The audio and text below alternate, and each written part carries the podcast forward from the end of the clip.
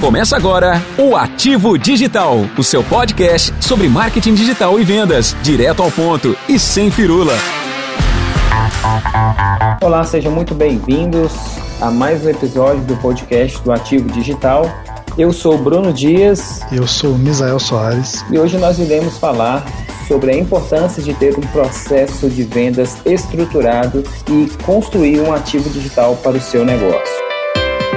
É isso aí. É, a cada dia que passa, percebemos aí que o processo de vendas ele tem se tornado um dos grandes diferenciais competitivos das empresas, né? E tem muitas empresas hoje que estão surgindo é, simplesmente para ajudar, principalmente as empresas de tecnologia, a construir uma estrutura, né, um processo de vendas estruturado, é, e isso tem dado grande resultado, inclusive no modelo de startups aí, essas empresas estão crescendo bastante e é sobre isso que a gente vai falar hoje, né? Realmente dar um feedback aí para o pessoal que nos ouve, né? Dar um caminho mesmo das pedras para que possam é, entender o que, que a gente precisa fazer para poder é, inserir né, dentro do contexto das empresas, das novas empresas, é um processo de vendas estruturado. Muita gente acha que sabe o que é, muita gente sabe o que é, mas acha que não sabe, e é realmente essas dúvidas aí que a gente vai tirar, é, principalmente para quem vai trabalhar aí com um processo de vendas um pouco mais complexo, não a média complexidade, alta complexidade no processo. Exatamente. E além disso, nós vamos entender os benefícios de se ter aí um processo de vendas estruturado para a construção desse ativo digital, né, Mizel? Então, com isso, a gente vai entender todo esse processo e mais como as pequenas empresas podem utilizar esse processo, construir esse processo de vendas para aumentar aí o seu faturamento. Então, vamos lá. Começando aí, o que é preciso é, para a gente construir ou ter esse processo de venda estruturado com uma pequena empresa? A primeira coisa, né, ela, antes até de construir o processo de vendas estruturado, eu sempre falo, né, quando a gente vai, é, principalmente implantar CRM, é a empresa ela precisa se conhecer e assim o maior erro tá é, muitas pessoas acham que é ah meus vendedores não são bem capacitados ah, minha equipe não está preparada. Mas o principal problema da maioria das pequenas empresas é não se conhecer, né? Então, é, quando você chega e pergunta até para o dono da empresa, tá, o que você vende, né? Quais são as, qual que é a proposta de valor? A pessoa ela fala um tanto de coisa, mas na verdade ela não te vendeu ali a solução, ela está te vendendo um produto, um serviço, né? Então, quando a gente fala de autoconhecimento, né? A empresa precisa ter esse autoconhecimento. Agora, não adianta também só o dono ter, né? A gente, né, que tem aí uma, uma jornada aí com, com implantação de CRM, com desenvolvimento de projeto de venda junto a alguns clientes, criação de novos produtos, lançamento de novos produtos, a gente percebe que além né, de você materializar o conhecimento do seu produto, que é, por exemplo, ah, eu tenho um produto muito bom, e esse produto é assim, assim, assim. Tá, mas como que isso pode gerar valor para o seu cliente? Porque a gente sabe que a gente já está na era é, não mais aquela era né, de se vender produto ou serviço, mas de vender soluções, né? Aí quando você vai e pergunta um dono, né, principalmente é, empresas familiares, um deles vai falar ah, o produto é esse, esse, esse, o outro vai falar ah, o produto é aquele, aquele aquele outro porque na visão de cada um deles o produto é, é palpável, né? Mas na hora de tentar analisar qual que é a percepção de valor entregue no produto, eles não conseguiram fazer uma boa venda, né? É, e como que a gente pode fazer para isso tornar uma cultura na empresa é a maior dificuldade né, que as empresas têm. Porque ah, o dono sabe vender, ou o vendedor sênior sabe vender, mas é, vendas, processo de venda, ele tem que pegar todos os colaboradores, todos os funcionários, ainda que não seja do departamento de vendas. É, é importante que ah, a pessoa que atende na recepção tem que entender tem, ela tem que conhecer qual que é o valor, a proposta de valor do, do produto, né? É, tem até um, um, um, apelo, que acho que é um ponto que a gente vai discutir um pouco mais para frente dessa conversa, é como tornar a visão do produto, a visão da empresa, é, um,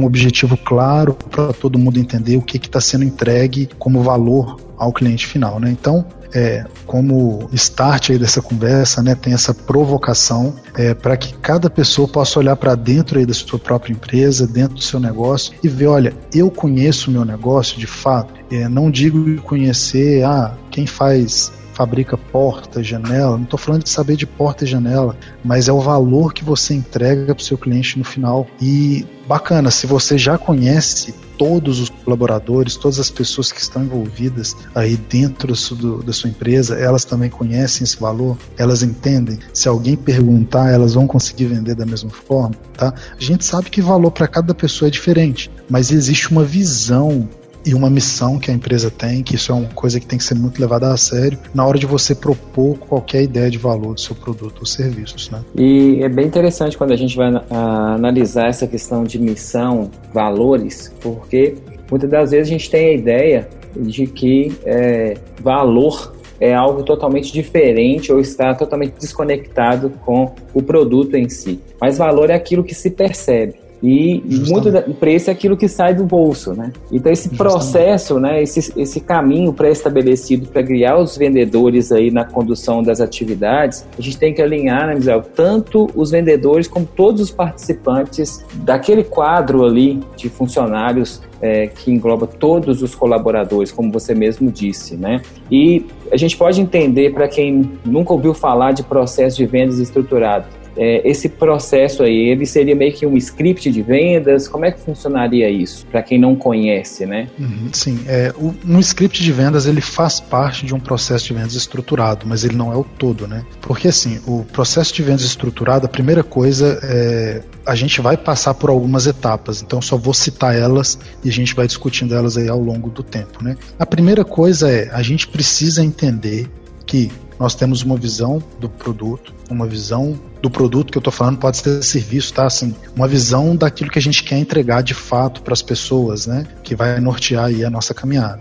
A segunda coisa, a gente precisa de entender também quem são os clientes que querem, que fazem sentido de perceber valor naquilo que eu estou entregando, né? Porque não existe um produto que serve para todo mundo, né? Então acaba que você tem um nicho a qual ali tem as personas, né, que realmente vão. A terceira coisa seria a questão dos diferenciais competitivos, tá? Beleza, você me entrega esse valor, tá? Mas o fulano também entrega, a outra empresa também. Quais são os diferenciais, né? Então, é, você tem que ter um diferencial. Se não tiver, você é só mais um. Então, torna a venda é, por preço, que não é a ideia interessante. E outra coisa é, é entender, poxa, dessas pessoas que eu tenho, né? É, quais são as objeções dessas pessoas? O que que elas trazem de dúvida? O que que essas pessoas trazem de receio, de medo que elas trazem e o que que eu posso fazer para tratar? Então, o processo de venda estruturado, claro que isso envolve muito mais coisas, mas é, o processo de venda estruturado é quando você pega primeiro a identificar a visão do seu produto, a percepção de valor que você quer entregar,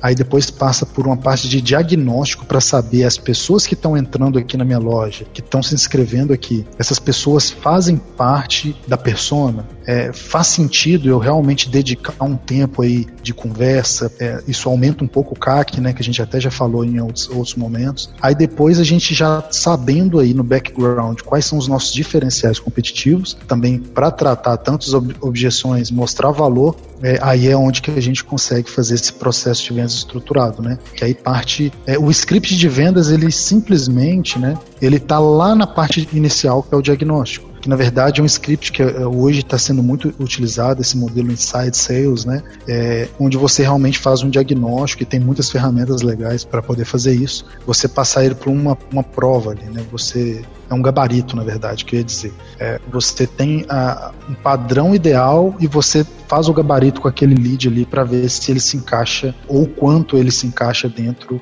é, daquilo que faz sentido, né? Que tem fit com a entrega de valor que você tem. Né? E para quem não sabe o que é persona, Isso. nada mais é do que a personificação de um cliente ideal, aquele cliente que você gostaria de atender. E também a questão do lead, né? Você mesmo disse aí, tratar o lead. O lead também é o que? Um potencial cliente que tem né, necessariamente estar alinhado à sua persona para que você possa realmente criar um diagnóstico eficiente, né, Misael? Para você ter bons resultados aí nesse processo de vendas aí, né? De, como você mesmo disse, de criar esse diagnóstico de pré-vendas. O que é, mais necessário? O que é mais difícil ao criar um processo de vendas estruturado aí? Principalmente a questão da identidade, né? porque existe uma crise muito grande dentro das empresas e eu acho que quando vence essa barreira de identidade do produto, né, é, a gente consegue fazer uma determinação muito legal, né? Tem até um case a gente fez com, com o pessoal lá da Radan, né, Radan Engenharia, que assim a gente ajudando eles, né? Eles já são muito capacitados, eles correm muito atrás é, de realmente ter diferenciais aí para entregar aos seus clientes. É, e a gente fez um mapa, né? E assim é, fazer um, um roadmap que a gente chama, né? Que seria praticamente um roteiro de coisas que a gente realmente precisa trilhar, de um caminho que a gente precisa trilhar para poder entender dentro do diagnóstico, né? Por exemplo, ah, quais são as perguntas chaves que eu tenho que fazer para poder obter quais informações para poder fazer uma medição né, é, disso. Aí a gente falou sobre pré-vendas, aí entra o ponto, né, que é um, algo um pouco diferente que se aplica principalmente a modelos de negócio, que você tem uma venda um pouco mais é, online né, do que no modelo offline, mas também pode se aplicar o offline, isso é uma coisa que está já acontecendo bastante, que é, né, ah, beleza, eu tenho um, um roteiro de diagnóstico. Mas por que, que eu tenho que fazer uma pré-venda? A, a pré-venda, ela é esse diagnóstico, né? Então, eu tenho vendedores sêniores dentro da empresa, que são aqueles caras que realmente têm a habilidade de venda, é, que é uma coisa, claro, que pode ser adquirido, mas são pessoas que dominam muito bem a, a visão de produto, que eles conseguem converter bastante, entender as objeções e tratar essas objeções. Mas o diagnóstico de pré-vendas, é, ele realmente, vamos pensar numa pessoa, né, que ela domina talvez não tão bem o produto, é, mas domina também, claro, ela conhece desse produto e essa pessoa ela vai meio que entre aspas, tá? É uma palavra ruim para se dizer, mas interrogar. Ela vai conversar com o cliente ali e fazer as perguntas chaves desse diagnóstico para poder entender aonde que ele se encaixa ou qual que é o, a pontuação que ele tem em relação ao cliente ideal que a gente precisa. Agora, o principal desafio é entender quais as perguntas chaves que eu tenho que colocar no meu diagnóstico para poder entender se esse cara está dentro ou não tá? Aí a gente entra com várias coisas, né, Bruno, que é, é a mesma coisa no marketing, né? Quando a gente está falando sobre é, um processo de venda estruturado, a gente também está falando de uma jornada de compra que antecede isso. Aí quando a gente fala, por exemplo, ah, eu preciso estruturar o meu processo de vendas aqui é, e para isso eu vou criar o meu diagnóstico. Aí você vai criar uma série de perguntas se você acha que é ideal, que essas perguntas realmente vão mapear ou vão ter um, um acerto para pontuar o seu lead de forma correta. Só que essas perguntas nem sempre serão as mesmas para as mesmas pessoas, né? Então, é, esse é um dos principais desafios ali nessa primeira etapa de diagnóstico pré-venda, é que você precisa de realmente entender como você vai obter essas informações dos seus leads, né? Aí, para quem trabalha com venda presencial, tem que ter até mais habilidade, né? Porque a pessoa tá ali, né? Você tem pessoas de todos os tipos Aí, para alguns negócios, você tem que fazer algumas perguntas que são um pouco mais, mais pessoais, né? E você tem que saber realmente como fazer essas perguntas para o cliente não se sentir interrogado para o cliente, né, possível cliente não se sentir constrangido, né, mediante uma série de perguntas, então tem que levar as perguntas certas, num contexto ideal, você conversando ali com aquele cliente no modelo de conversa, não é no modelo de interrogatório, né? Esse modelo de diagnóstico é muito utilizado pelos médicos, né? Quando você vai ali fazer uma consulta, Justamente. é todo feito aquele diagnóstico, o que, que você está sentindo, onde vem a dor e tal. Então todo esse processo ele é muito bem é, alinhado para identificar essas dores, como você mesmo disse. E você falou essa questão do lead, venda presencial, venda online de fato, quando você trabalha no processo online, também no offline, é interessante e importantíssimo você alinhar a jornada de compra. Né? Ou seja, você tem todas as etapas da jornada e dentro dessa etapa da jornada, antes mesmo disso, a gente já definiu a persona. Então, ou seja, essa persona ela não é tirada é, do nada. É feito pesquisas, essas mesmas pesquisas que o próprio vendedor aí offline, né? Aquele vendedor Sim. que está ali na linha de frente, ele tem esses insights, ele tem essa, esses dados decorrentes do dia a dia dele de trabalho. Então, assim, a, gente, como você mesmo disse, de mapear esses processos, criar o diagnóstico e também tem aquela questão de você listar os diferenciais competitivos que aquela empresa tem, que aquele produto tem em relação aos seus principais concorrentes. É isso, Mizar? Sim. A maioria das empresas que você chegar e perguntar para alguém que não faz parte daquele pessoal que recebeu um treinamento para poder falar mal do concorrente, né? Eu vou falar dessa forma porque a maioria das empresas não respeitam os concorrentes, né? Que eu acho que é uma coisa que deve ser uma é, é abolido da cultura das empresas, não respeitar o concorrente, né? Ética, se né? O concorrente, é, justamente, se o concorrente existe, ele teve capacidade para concorrer com você, né? Então é, é importante primeiro respeitar o concorrente, a visão do concorrente. Se o produto dele ainda não é não na sua visão, né? É um produto tão sólido, tão abrangente, como dizem, né? Tem um jargão, estufa os olhos, porque pode ser que ele te passe, tá? Porque realmente ele talvez não está olhando para você, talvez ele está olhando para alguém que está bem além de você. Então, nesse processo, né, de diferenciais competitivos, aí entra duas vertentes. A primeira é, atualmente, quem são os meus concorrentes diretos? Ou seja, eu tenho uma fatia de mercado aqui, tá? E eu tô compartilhando essa fatia com quem? Não adianta você pegar e olhar para um universo muito amplo. Por exemplo, competindo em Minas Gerais, em São Paulo, olha para dentro da sua área de atuação. Dentro da sua área de atuação, quem que está atuando junto? E, e, dentro disso, quem que está entregando a solução semelhante à sua? Tá?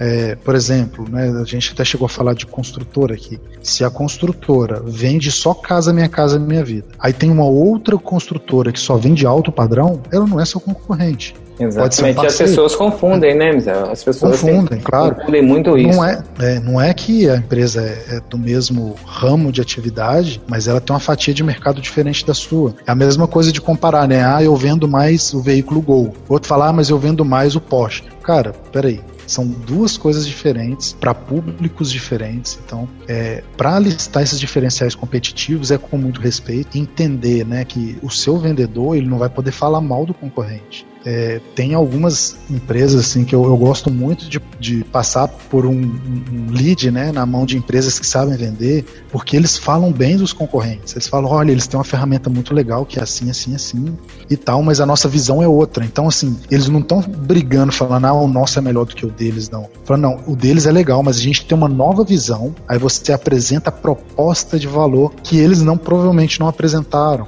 E se fizer sentido para você aderir àquela proposta de valor, é o que eles querem. Agora, é a questão que a gente falou do fit, né, que é o encaixe, né, que a gente está falando aí desse gabarito que a gente tem de cliente ideal com é, as habilidades, não, com, a, com o perfil desse cliente. Quando tem fit, quando tem essa adequação, esse encaixe perfeito aí é, de proposta de valor com necessidade, a empresa fica muito feliz em te, em te, vender. Mas se não tem, ela sabe que você vai dar churn, né? Então, Exatamente. Ela prefere vai, é. não né? Ela prefere não te ter como cliente para não dar esse churn, né? Bruno, fala aí um pouquinho pra gente de churn, né? A gente vai falando uma série de coisas, mas é, e tem muito disso, né? Siglas em inglês, tá na moda. Já tentei tirar isso de todo jeito, mas as pessoas sempre ficam embutindo elas e acaba que a gente tem que falar até para trazer um pouco de luz também, né? É quando a gente falando em marketing, estratégia, publicidade, tem muita influência do inglês, então é um pouco difícil a gente conseguir tirar todas as coisas aí, todas as siglas, né?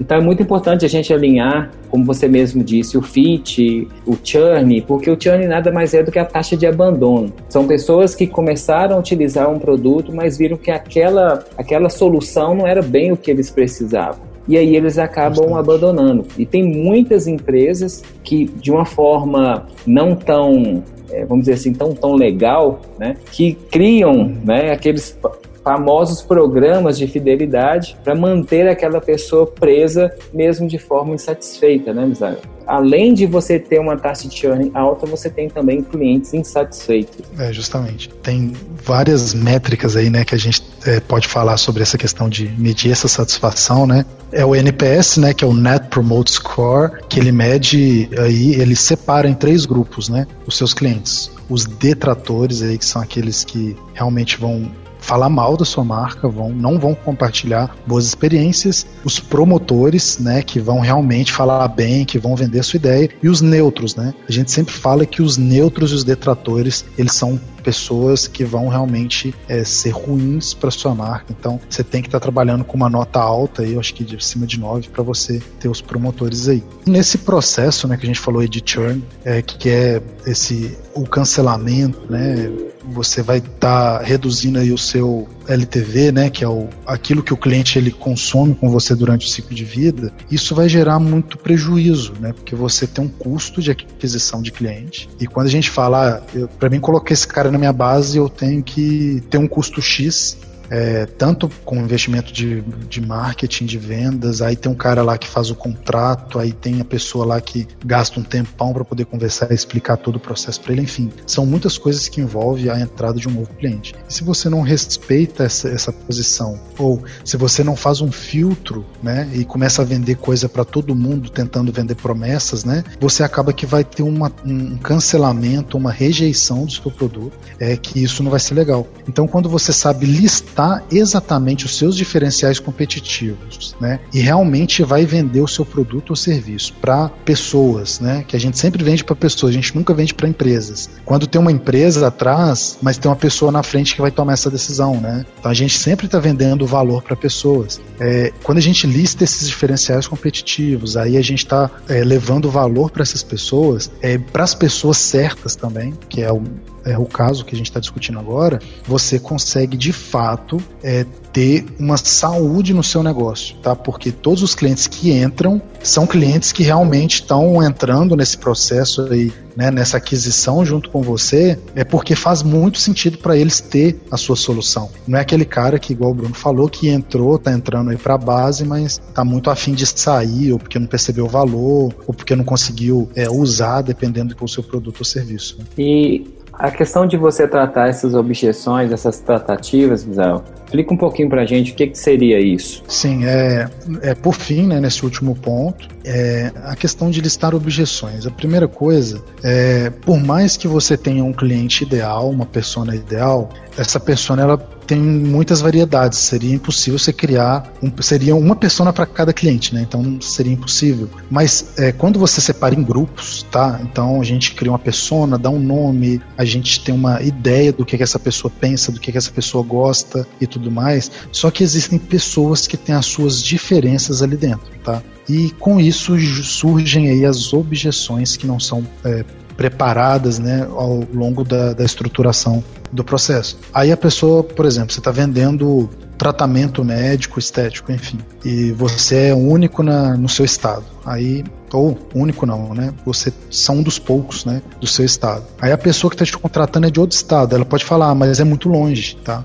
Aí essa é uma objeção. Ah, é muito longe. Ah, é muito caro. Ah, é muito isso, é muito aquilo. A pessoa começa a colocar empecilho no processo. Preciso pensar a respeito. Ah, não conheço a empresa. Ah, eu não preciso disso. Ah, não é o momento Justamente. certo de adquirir esse produto ou esse serviço. Justamente. Aí a pessoa, outras, dependendo do serviço, vão falar assim: ah, mas eu não tenho tempo. E outras vão falar: ah, mas eu não tenho dinheiro. Né? Aí a gente sempre fala que a maioria das objeções, principalmente quando elas são quantitativas aí, é, você pode usar ela a seu favor. Ah, você não tem dinheiro, mas de repente o meu produto ele vai te proporcionar ter dinheiro, ou pelo menos qualidade de vida. Então você usa a objeção é, é, a favor e não contra, né? A pessoa vai te falar, ah, mas eu não tenho tempo falar, mas depois que você tiver essa, é, é, esse valor que eu tô te entregando, o seu tempo ele vai ser muito mais bem aproveitado, né? Então, tem isso. Então, entender essas objeções. Aí, ah, como que eu estou começando negócio do zero hoje, meu ativo, estou trabalhando pela internet e eu não tenho minha lista de objeções. Não adianta ficar supondo, então você tem que ir para campo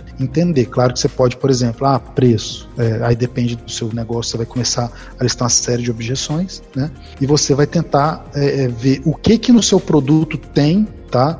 é, ou que não tem, no caso, para você poder tratar essa objeção. Ah, é longe, não, mas é que a nossa empresa ela vai no seu estado, vai ter um motorista, ele te pega, ele vai o Uber, né, vai te pegar, vai te deixar no aeroporto, vai ter um avião lá, você pega esse avião, vem aqui, o meu motorista vai estar te esperando lá no aeroporto, vou te colocar num hotel aqui, sabe? Isso depende do modelo de negócio, claro, né? Então, é, e isso acontece até com um cliente nosso, que a gente também fez, é uma, uma clínica de estética, e tem uns procedimentos de valores maiores, né? De preço um pouco maior, e eles fazem isso. Se o cara é de outro estado, eles mandam o motorista pegar o cara, levar o cara pro aeroporto, pega do aeroporto, leva pro hotel, pega do hotel, leva pra clínica e faz o procedimento e tem todo aquele cuidado. Então, assim, é, a gente tem que pensar, inclusive, se você não tem alguma forma de tratar a objeção, tá aí um ponto para você começar a pensar a mudar aí na sua empresa ah, eu tenho essa objeção, mas como que eu posso fazer para tratar ela? Não estou falando que você tem que tratar todas, porque tem objeções que a, a, tratativa dela pode ser o custo, aumentar muito o custo, aí no, é, inviabilizar o um negócio, mas tudo aquilo que você puder pensar para poder tratar as objeções, e nem sempre tratar a objeção é sanar aquela, aquele problema, talvez o cliente ele vai continuar percebendo o problema, só que você vai chegar com uma outra solução que é superior é, àquele problema, que abafa aquele problema. Né? Então, por exemplo, ah, eu tenho essa dor aqui, eu tenho esse problema aqui. Tá, mas a gente tem uma outra solução que ela é, é, vai gerar muito valor para você e que isso aí vai se tornar uma coisa tão pequena que você nem vai perceber. Então, listar objeções e essas tratativas é bem por aí, sabe, Bruno? De, de realmente ter isso como cultura, né? De entender, de mapear, de ler realmente os concorrentes, criar aí uma postura, uma cultura dentro da empresa, é, de vender valor e não de vender preço, preço. e não produto, né? E quando você falando aí essa questão da, da lista de objeções, que não podem ser tiradas do nada. E o que acontece é que muitos empreendedores aí eles ficam na bolha, né? Ele, ele tem uma bolha ali dele ali que ele acha que é, as pessoas ah, é muito caro, é, esse produto não é para mim e não consegue tratar essas objeções de forma eficiente para que eles possam contornar essa objeção em vendas. Agora, você pensa na sua experiência aí, é, o processo de vendas, ele estruturado, ele pode ser aplicado também no varejo ou é mais somente em produtos, é, mais em serviços e consultorias? Como é que você entende esse processo? É uma boa pergunta. É, esse processo, assim, ele vai sofrer alterações baseado no modelo de vendas, né? Mas ele deve ser aplicado em qualquer tipo de venda, tá? Pode ser numa venda de pão na padaria, tá?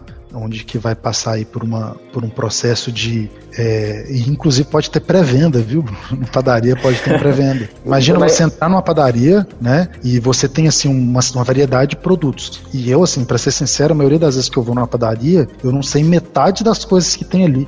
Às vezes você vê aqueles negócios bonitos, mas você nem sabe o que é aquilo. Aí chega um pré-vendedor e te conta uma história bonita sobre aquele produto. A farinha é, que veio de tal lugar, é, que passou por isso, isso. que deu origem a esses pães e tal. Tem, tem, tem toda uma Isso. tratativa ali, né? Da história. E entender, né? Nossa, olha, você tá aqui hoje porque você quer ter o melhor café da manhã na sua semana, você tá aqui porque você quer fazer um lanche com os seus colegas de trabalho, é, sabe, de entender o que, que você está aqui, o que, que eu posso te ajudar. Aí a pessoa fala assim: ah, eu tô querendo comprar pães. Ah, legal, tá querendo comprar pães, mas é, o que que você quer fazer assim? Qual né? tipo de é, é pães que você quer, né? Justamente, não, porque aqui a gente tem uma variedade muito grande e eu quero te apresentar assim para você realmente ter o melhor lanche dessa semana, tá? Então assim, quando você tem alguém assim, você entrega valor porque de repente a pessoa iria lá para comprar uma coisa, mas tem outra ideia muito melhor. Isso já aconteceu muito comigo, numa padaria em Sete Lagoas, inclusive, mas não é um processo de vendas assim. Mas eu cheguei, eu sou sempre de deixar as coisas para última hora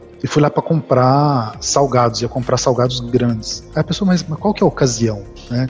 A pessoa, eu acho que é uma pergunta boa, né? Qual a ocasião? É, a ocasião é que eu vou ter, receber pessoas em casa e eu preciso levar. Mas você não acha que seria melhor levar esse outro tipo aqui? Olha, esse tipo aqui ele é melhor por causa do horário que você tá, que vai ter esse lanche, né? De repente esse outro aqui seria talvez para amanhã, mas não para noite. Então quando ah, tem alguém ali para poder realmente entender o seu perfil, te oferecer exatamente aquilo que vai resolver o seu problema, você fideliza o cliente. É uma venda que poderia ser muito simples, né? Se tornou uma venda uhum. consultiva e fez com que você acabasse levando outros produtos que você nem pensaria em, em levar, né, José? Então, ou seja, entender bem a persona é fundamental para você ter esse processo de vendas estruturado. Agora, falando sobre tecnologia, existem aí programas, ferramentas que podem auxiliar essa equipe de vendedores, é, essas empresas que ainda não, não têm esse processo né, construído e que são aí os CRMs, né? Você explicar um pouquinho para a gente o que é o CRM, como é que é feito esse processo, como pode ser trabalhado, como essa ferramenta pode auxiliar os vendedores a ter uma melhor performance, né? Sim. Essa necessidade, né, de, de ter um CRM, CRM é uma sigla também em inglês, né, para não deixar para trás, que é o Customer Relationship Management, que é um sistema de gestão de relacionamento com o cliente. Quando surge essa necessidade? A partir do momento que a gente percebe que a gente tem pessoas diferentes e a gente precisa de ter um, um atendimento personalizado para poder ser um diferencial competitivo também, né, atendimento personalizado, a gente tem a necessidade de um CRM, tá? Porque é impossível de você conhecer todos os seus clientes a menos que você só tenha um. Eu já vi empresas que só tem um cliente, tá? Ela foi fundada por causa desse cliente e só vive por esse cliente. Mas fora esse aspecto, inclusive nesse também seria importante, dependendo do volume, tá? Mas quando você realmente precisa de entender o perfil do seu cliente e precisa de estruturar o seu processo de vendas, aí você precisa sim de ter um CRM, um sistema para gestão do relacionamento com esse cliente. Porque você precisa de entender quais são as características nele, tá? Para você poder tratá-lo de forma personalizada. Segundo ponto, você precisa saber, porque aí você tem um volume grande de clientes, de leads, né, de possíveis clientes. É, em qual etapa você está? Você já apresentou o produto, já enviou a proposta, está na fase de orçamento, de contrato, de apresentação, enfim, qual etapa você está? Ou você é aquela empresa que entrou um lead novo, um novo possível cliente, você mandou um e-mail para ele e esqueceu de tocar o resto, né? Então, nesse processo de vendas estruturado, é necessário ter um CRM, que é esse sistema que vai dar embasamento para você se relacionar com seus clientes e possíveis clientes é, e levar para uma trajetória de uma taxa de conversão de vendas maior, porque visto que você está organizando e controlando todas as ações de vendas, você vai ter uma taxa de conversão bem maior. E dentro do CRM, quais são as principais características desse software, né? E que podem auxiliar de forma muito prática, principalmente o vendedor quanto o gestor que tem outras características também que precisam avaliar também o desempenho desses vendedores, a forma como eles estão trabalhando, se estão seguindo aquele diagnóstico que foi construído lá na, nas primeiras etapas, entendendo a persona, entendendo a jornada de compra, né? Então, ou seja, é, quais são as principais características que você visualiza que teriam que necessariamente constar dentro de um software como esse de CRM, né? Sim, a primeira coisa que, assim, inclusive fazendo um adendo, né, a gente baseado nessa experiência, essa expertise tanto em marketing e vendas, é, que a gente tem processos, né? A gente desenvolveu o CRM, que é a Tangerine CRM, né? Mo momento jabá, né? É, justamente, puxando sardinha para o nosso lado aqui é, onde a gente realmente colocou aquilo que realmente é importante você ter para poder analisar isso. Então, um CRM não pode faltar, porque senão não faz sentido ter só para controlar processo de vendas, mas é a questão de análise do perfil do cliente, que é o quanto esse cara está dentro do meu fit, né, do meu cliente ideal, ou é, para quem trabalha com venda dentro da própria base. Tá? Se você é, já vendeu para um cliente, o que, que você pode oferecer de novo para ele? O que, que você pode vender mais? O que, que é o aditivo que você pode colocar no contrato dele? Tá? Então, a primeira coisa é perfil do cliente. Você consegue ver tudo que você já fez com esse cliente? Quando alguém ligar, não ser igual nas operadoras, né? Quando esse cliente liga para você, você abre lá, aí ele já abriu um chamado sobre algum problema. Aí ele liga de novo, você, ele tem que falar tudo de novo porque você não tem nada registrado. Se um CRM é dessa forma, estou falando só de Help Desk não, tá? Porque a, a, gestão de relacionamento com o cliente, o CRM, ele não é só para venda, tá? Ele é gestão de relacionamento. E ele já fala cliente, inclusive, porque muitas das vezes o cara já é teu cliente, mas você tem que se relacionar com ele. Então envolve helpdesk sim, envolve suporte sim, envolve chamado, reclamação, feedback e pesquisa de satisfação. Então um bom CRM ele tem que ter pesquisa de satisfação, ele tem que ter sim análise de perfil, tá? E principalmente ele tem que te dar feedback sobre é, as interações que esse cliente tem com as suas plataformas digitais, por exemplo, com o teu site. Ele é seu cliente, mas ele acessa o teu site, ele consome o teu conteúdo, qual que é a pontuação dele alinhada a todas essas estratégias aí que você tem na parte de marketing. E é bem interessante isso, essa pontuação, porque hoje marketing, departamento de marketing, departamento de vendas nunca esteve tão alinhados com o objetivo de gerar mais resultado aí para as, para as empresas, né, Misael? E com isso, é, entendendo todo esse potencial do marketing digital, principalmente associado a vendas, hoje, principalmente no caso da Tangerine, ela tem também integrado toda a parte de, de, de estruturação para captação desses leads, né? Como você mesmo Sim. disse, né? Você tem o lead scoring, lead tracking que vai traquear, que vai é, entender todos os passos que esse usuário ele está tendo até ele entrar dentro de uma landing page, que é uma página de captura, né? Que a gente vai capturar esses,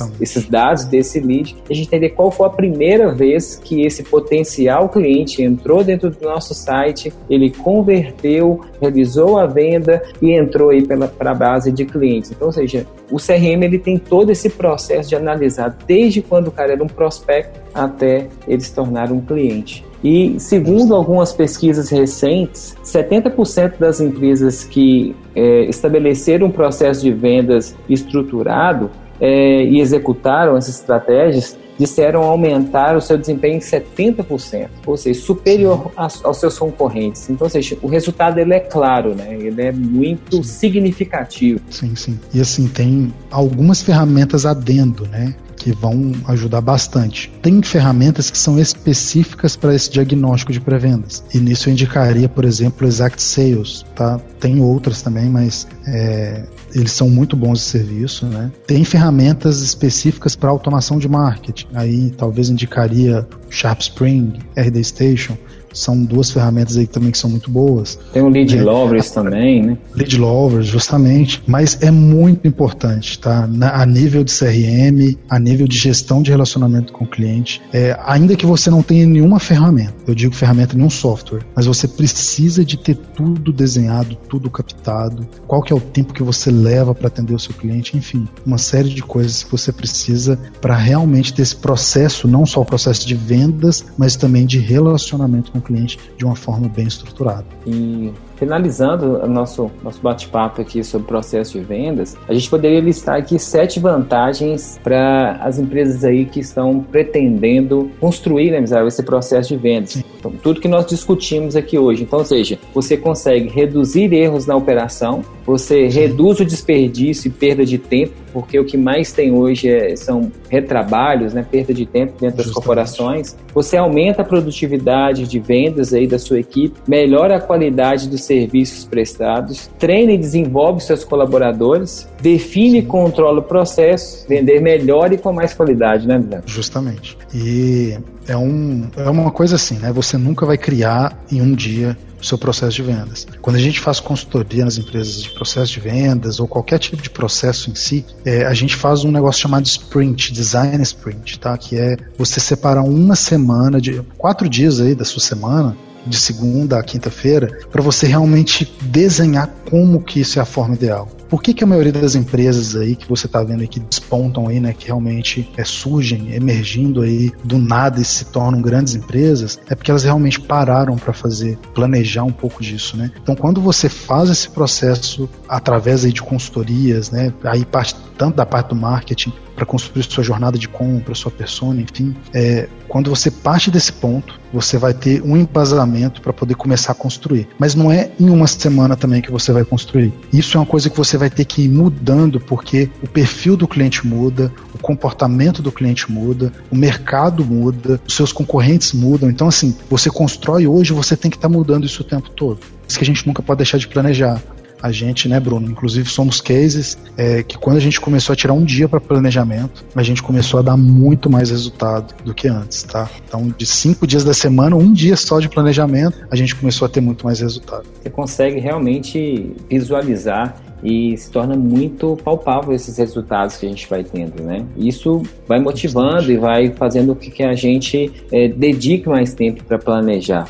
E você disse aí que é, é um processo de melhoria contínua, né? Nunca é, a gente pode dizer que, que estar pronto, né? E assim, Zé, você acha que, na sua visão, os KPIs, né, os indicadores de performance, eles são suficientes para poder medir os resultados? Explica um pouquinho para a gente que nada mais é do que você demonstrar se você está no caminho certo ou errado, porque você mesmo disse aí que existe né, essa necessidade de estar sempre mudando, melhorando, é, alinhando a rota aí com o objetivo das empresas, né? Sim, é, tem duas coisas aí até, inclusive, assim, que tem os, os KPIs, né, que a gente pode, que são os indicadores-chave de performance aí da, da da sua empresa que você vai realmente vai medir, né? Que são indicadores é, que vão mostrar se você está no caminho certo ou não.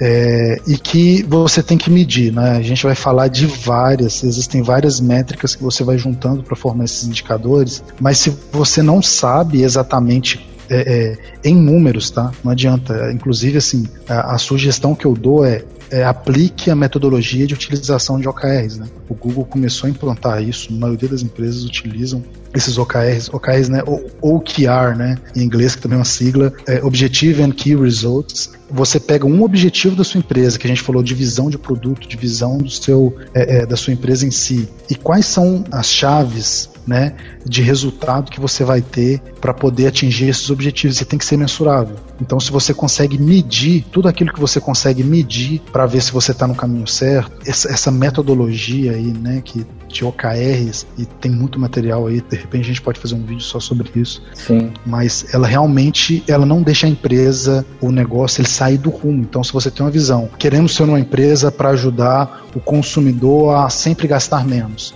Então, se você tem essa visão e você começa a criar é, resultados chaves que você tem que atingir para poder manter nessa visão, quando você mede isso, né?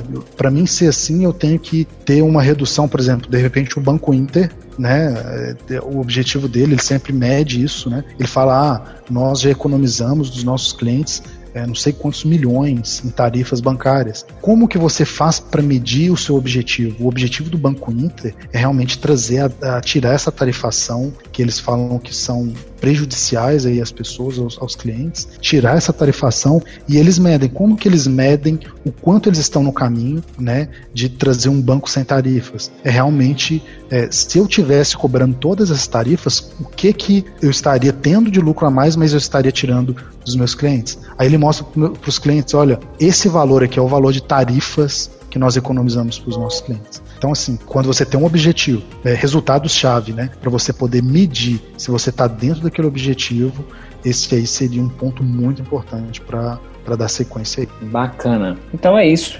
Né?